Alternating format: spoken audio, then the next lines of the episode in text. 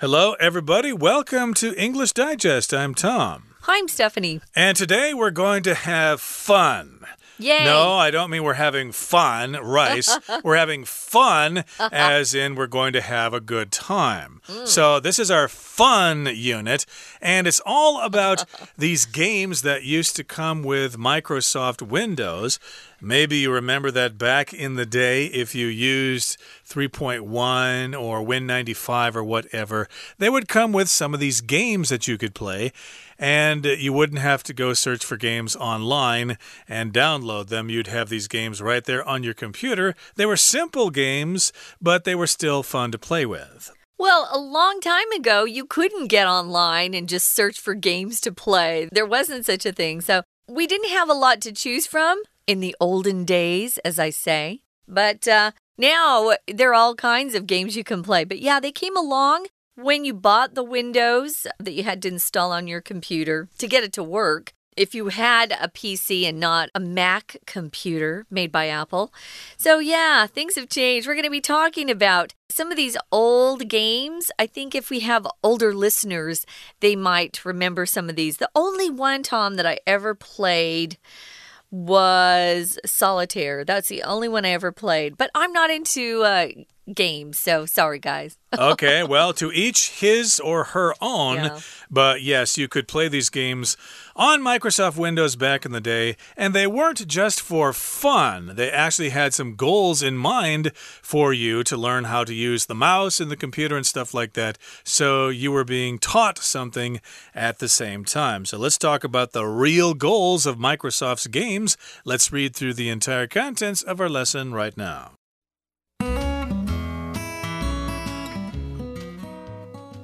Many of those who used Microsoft Windows in the 1990s and 2000s spent hours enjoying card games like Solitaire, Free Cell, and Hearts, or the strategy game Minesweeper.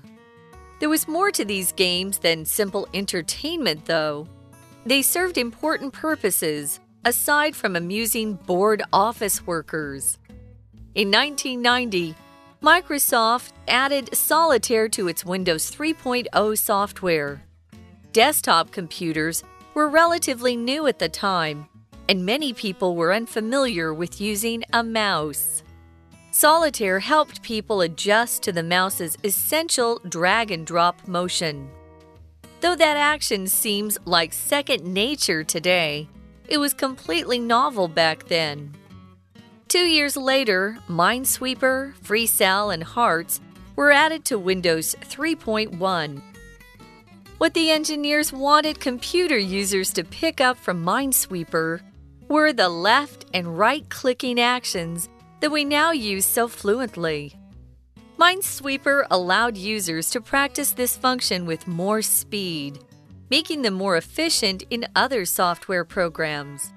Of course, Hearts and FreeCell had teaching functions too. Hearts allowed players to get used to communicating with one another over a local network. FreeCell acted as a test for Microsoft's data processing systems. If the systems weren't working properly, FreeCell wouldn't either. Though these popular games no longer come with Windows software, it's possible to download the collection from Microsoft's App Store. So, what are you waiting for? Get playing. Just not on your boss's time. Okay, let's talk about the contents of today's lesson right now. The real goals of Microsoft's games. Why they have these games on the computer we think that they were for fun. We thought that these people like Bill Gates were just being nice to us. Here you go, have some games, have some fun because we like you so much. But actually, they had some other goals in mind. No, we want you to play these games in order to learn how to use our system, how to use a mouse because, uh, you know, if you're old enough, you may remember a time when there was just the DOS system. Yep. And there were no mice. You didn't have a mouse. So you basically had to remember all sorts of keyboard commands like Alt S, Alt Q, whatever, spacebar this, spacebar that, or something. And they all had different functions. Nowadays, of course, we have a mouse, or with our smartphones, we just use our finger and tap the screen. But back then, you couldn't do that. And so the mouse was new, and lots of people weren't used to using the mouse. So they invented these games to help you figure out how to use a mouse. Yeah, the Macintosh computer had a mouse before Microsoft adopted one.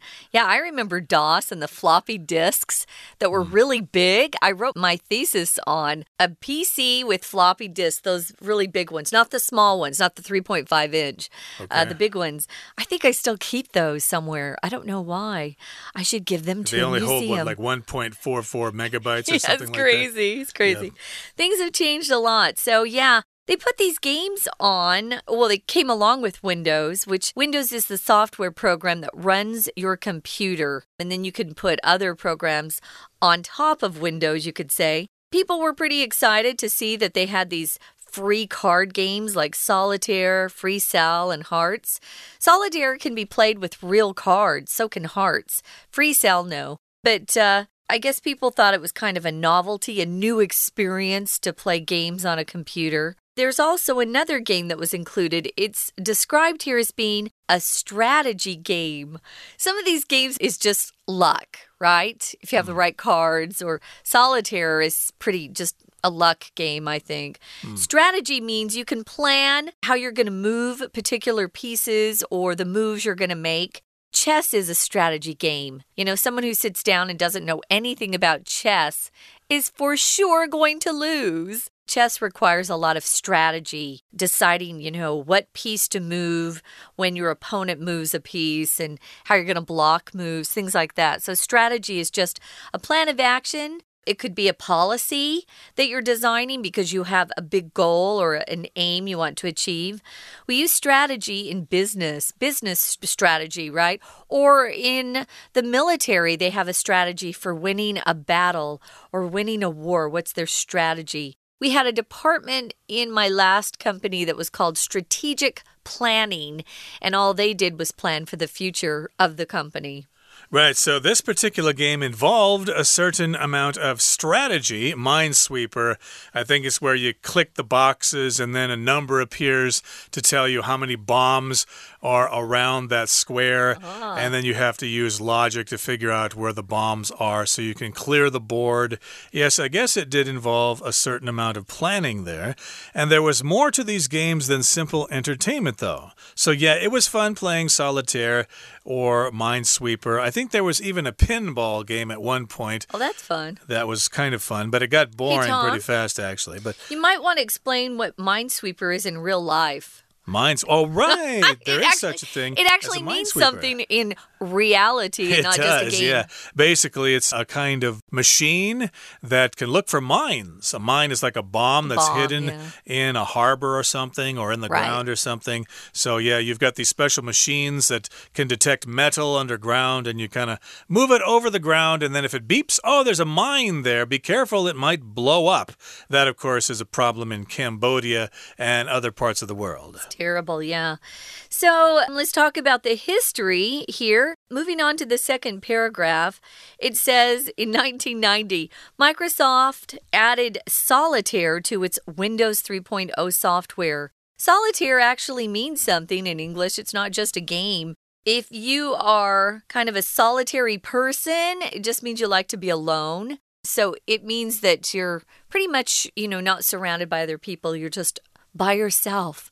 He's in solitary confinement is a phrase you'll hear or read if you're reading the newspaper about somebody who has been convicted of a crime in prison. If they're put in solitary, sometimes we just say that in solitary confinement, it means they have no one around them. They must be alone in their cell or prison cell forever. It's very tough because as humans, we like to be around other people, we're social. Yep, solitary does again refer to someone being by themselves, but here solitaire does specifically refer to this game, which is called Jielong, I believe, in Chinese. And uh, I don't know anything about Windows 3.0. I learned how to use Windows on 3.1 and then later Win 95, 98, XP, etc., etc. But uh, they included this way back in 1990, and desktop computers were relatively new at the time, and many people were unfamiliar with using a mouse. So there was a time when not everybody had a desktop computer. But then later they became cheap thanks to brilliant manufacturing techniques here in Taiwan. Everybody in the world could have a desktop computer. Actually, there was only a time when they had desktop yeah, computers. there were no laptops. There yeah. weren't laptops and there weren't smartphones either. No. Everybody played on the internet using their desktop.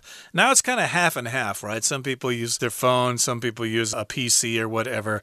I think they probably use their phones more often, actually. But in any case, way back then, they included this as part of their software for desktop computers, and they were relatively new. Relatively means comparatively, just kind of new at the time compared to other things. Yeah, you use this word only when you're comparing two different things. So the desktop computer was relatively new at the time. It doesn't seem new to us now, of course. It seems very old fashioned. Those big desktop computers. I could say I think that Mexican food is relatively spicy if I compare it to, for example, say uh, Sichuan food, which is really spicy. Sometimes it's really, really hot. Too hot for me sometimes, although I do love it. So, relatively, like Tom says, you're comparing different things when you use this word. So, many people were unfamiliar at that time with using a mouse. Like Tom said, you would just key in certain commands and you'd have to memorize them. I remember I had a book that I'd keep by my computer with the different commands. But yeah, life was a lot slower back then, too. Mm, but it was different and unique, and uh, at least we had something besides a manual typewriter. But that's a subject for another day. Or a word processor that Or- came after the typewriter. Yeah, or even just writing things with your hand. but uh, in any case, we'll continue talking about these games that Microsoft offered long ago. But right now, we're going to take a break and listen to our Chinese teacher. 谢谢美语老师。Hello, My name is Shelby。接龙或踩地雷，这些是微软内建的小游戏。工程师希望借助它们训练使用者。文章第一句：九零年代和两千年年代，Windows 的人都花了数小时来玩纸牌游戏，或者是策略游戏。但是这些游戏不只是纯粹的什么。空格后一句说，这些游戏 served important purposes 重要功能，以及 amusing Board office workers 娱乐上班族。可知这些游戏不只是单纯的娱乐，所以答案选 D entertainment 消遣。其他选项 A blessing 祝福，B gratitude 感谢，C imitation 模仿。我们再看一下第三句，它的动词 serve 表示供什么使用。例如，My old car has served me well。我那辆旧车对我很有用。介系词片语 aside from something，除此之外，也可以用 apart from something，或者 in addition to something，或者 beside something 来代替。第二段，微软增加 Solitaire 接龙到其 Windows 三点零。Solitaire 斜体字大写，表示专有名词，原来是指戒指上的单颗宝石或者隐士，现在多指单人的游戏接龙。第二句，桌上型电脑在当时很新颖，许多人对滑鼠不熟悉。We're going to take a quick break. Stay tuned. We'll be right back.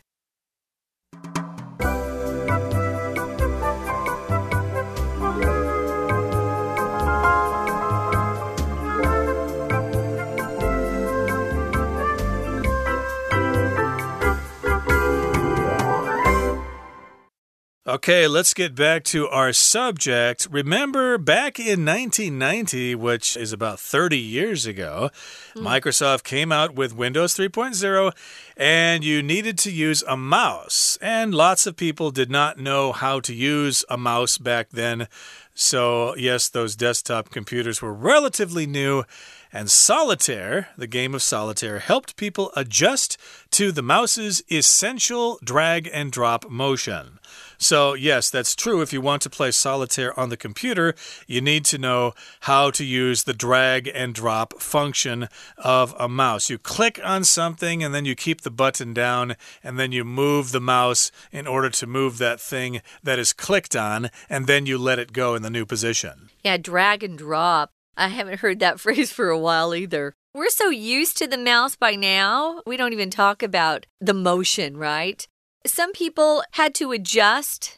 If you have to adjust to a situation, you're not used to it. You have to get used to it before you feel comfortable. I had to adjust to the food here when I first came to Taiwan. I wasn't used to uh, Chinese food or Taiwanese food. I didn't like soy sauce. And in the morning, I could tell people were cooking with garlic. And I thought, oh my gosh, how am I ever going to get used to the smell? And now I love it. So you can adjust to a lot of things that are difficult at first. Uh, you got to practice the mouse has that essential, very, very important function of the drag and drop. And though that action seems like second nature today, it was completely novel back then.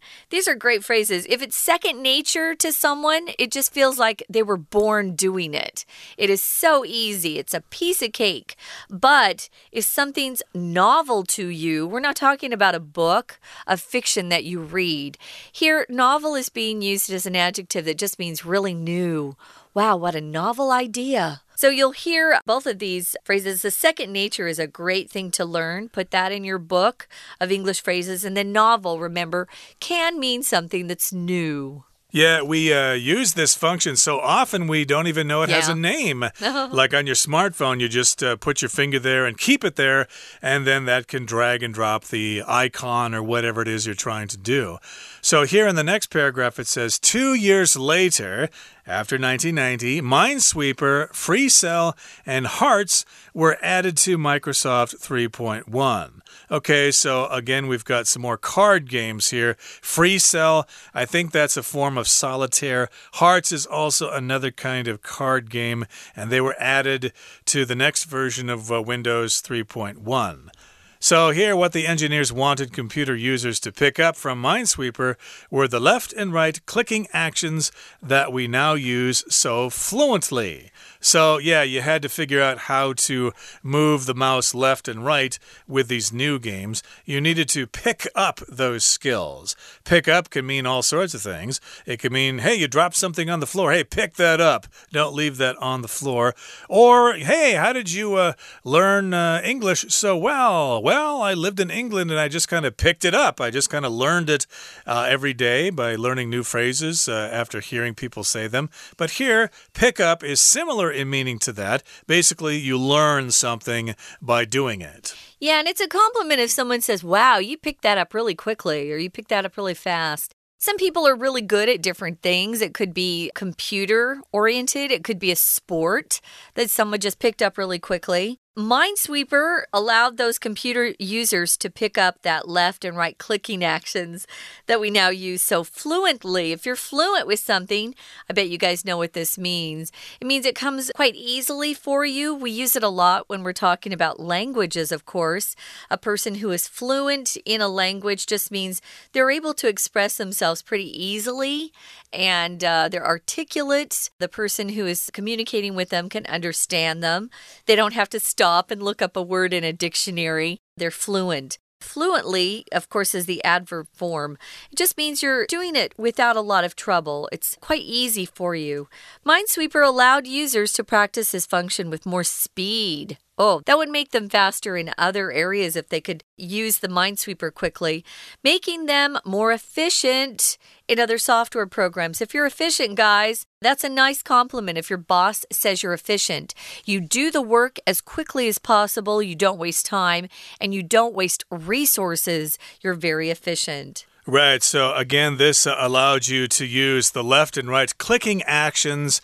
Are they referring to the left click and the right click of the mouse Uh -huh, there? They are. So, yeah, that took me a while to pick up too. I didn't realize that you could actually right click on things for other functions. Some people don't even use that button at all. Yeah, but uh, once you pick it up, once you learn it, it becomes second nature. Sure. And you wonder how there was a time in the past that you were not able to do that. Exactly. It will be really weird. So, uh, yes, indeed. Let's move on now to some of the other games here. Of course, Hearts and Free Cell had teaching functions too. So, these games also were trying to teach you something while you were having fun. Hearts allowed players to get used to communicating with one another over a local network. So I think that's when they started having the games that could be played online with other people in different parts of the world. I remember my wife was uh, really uh, into playing Reversi, I guess it's called. Heibaiqi, I think it's called in Chinese. And she would be playing with different people in different parts of the world uh, on these Windows programs. So, yeah, that's one way you can communicate with other people over an international network, but this would be a local network, one that's closer to home. Well, FreeCell acted as a test for Microsoft's data processing systems. So it's actually helping the company when people played FreeCell. If the systems weren't working properly, FreeCell wouldn't either. So it was like, you know, giving away a game and secretly asking these people playing the game to help you test their system. I think that's a little sneaky. But we know that Bill Gates is sneaky. Hmm. Um, looking at the last paragraph, it says, Though these popular games no longer come with Windows software, they really don't. And nowadays, you have to, uh, there's not even, you know, something that you can go out and buy for Windows software anymore. You have to buy 360, and it's an online program, and you download it from the internet, and you pay, I think I pay a yearly fee or a monthly, I think I pay a yearly fee. Yeah, software's changing very quickly too. But these popular games no longer are just freebies. A freebie is something free that's given away when you buy something else, typically. Um, they no longer come with the Windows software, but guess what? You can download the collection of these older games from Microsoft's App Store. I didn't even know they had an App Store. I tend to use the uh, Google Play more. Uh, yeah, Google Play probably has uh, games like these, although they're probably not uh, called exactly the same. I bet they don't sell sure. Microsoft's games. Uh, yeah, I try to avoid downloading games because I think you can get addicted to them too oh, yeah. much and waste time and stuff like that. I think people should be playing real games with their bodies, like basketball or badminton or things get like that. Get outside and exercise. Instead of just moving your thumbs. That's ridiculous. But uh, indeed, uh, you could download these games if you're curious. So, what are you waiting for? Get playing just not on your boss's time. Yeah, we already waste a lot of the company's time by sending text messages to our friends and browsing the internet and playing games and stuff like that. So, yeah, get playing, but do it on your own time. Yeah, well, a lot of companies block the internet from and not let their employees even use the internet As while they're they should. Yeah, well, you're there to uh, do a job, guys, not to just get you know your life arranged so that when you finish work you can go play with your friends. Yeah, I'm for this. Uh, but I also hate to feel like the company can't trust me. Anyway, yeah, what are you waiting for? Get playing? You might want to check these out, guys. And if you haven't played them, perhaps your parents have. Ask them about it. Right now, we're going to listen to our Chinese teacher one more time. Solitaire 接龙，帮助人们适应滑鼠。第二段第三句，动词片语 adjust to something 表示适应。 例如，She learns to adjust to English life。她学会适应英国的生活。同义动词 adapt to something，a d a p t。第二题，尽管这个动作在今天看来像是第二天性，但在当时是完全什么的。前面说九零年代人们不熟悉滑鼠，而接龙帮助大家适应滑鼠。可知滑鼠操作在当时是新颖的，所以答案选 B。Novel 名词的时候当小说，例如 He has written several novels。他写过好几部小说。形容词表示新颖的，He's full of novel ideas. 他满脑子都是新奇的想法。选项 A vivid 生动的，C visible 可见的，D normal 普通的。第三段，两年后，Minesweeper 踩地雷，FreeCell 新接龙，这些都被增加到 Windows 三点一。第三题空格，工程师希望使用者学到我们现在使用的左右键。这句主词为动词 word 前的整个名词子句，空格则为该子句中 pick up 的受词，所以答案选 B。What 表示点点点的事情。接着到本段最后一句逗点后面，making fan more efficient 是省略主词 which 指前面整件事，使用者用更快的速度学习。动词 makes 变成 making 的分词构句，efficient 有效率的，an efficient secretary 一个能干的秘书。当然，Hearts 伤心小站和 Free Cell 新接龙也具有教学功能。第四段第四题，Hearts 让玩家习惯空格互相透过区域网络。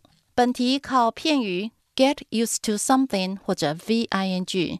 逐渐习惯于点点点的用法，选项都是 communicate 沟通的词性变化。沟通这个动作是人们主动做的 ，somebody communicate with somebody，所以答案选 C communicating，而非 being communicated。FreeCell 新接龙作为微软作业系统的测试，如果系统不正常，FreeCell 也不会正常。第五题，虽然这些热门游戏怎么样子附在 Windows 软体，但仍可能从微软的 App Store 下载。 句子前面有转折语气，though 虽然开头，后半部分则指出还是可以下载这些游戏。可知这两部分的句意应该是相反，因此猜测 Windows 软体可能不再附有这些游戏。所以答案选 A，no longer。跟 no more 都是表不在副词。选项 B had better 最好当助动词后面直接加原形动词，例如 You had better bring your umbrella today. It looks like rain. 你今天最好携带雨具，看起来会下雨。C for certain 肯定的。D intend to 打算。所以尽情玩吧，只要不要在上班时间。以上是今天的讲解，谢谢收听。That is it for today, everybody. Thank you for joining us, and please join us again next time for another edition of our program. And listen to us instead of playing those games, because as you know, we are far more interesting than those dumb video games. From all of us here at English Digest, I'm Tom. I'm Stephanie. Goodbye. Bye.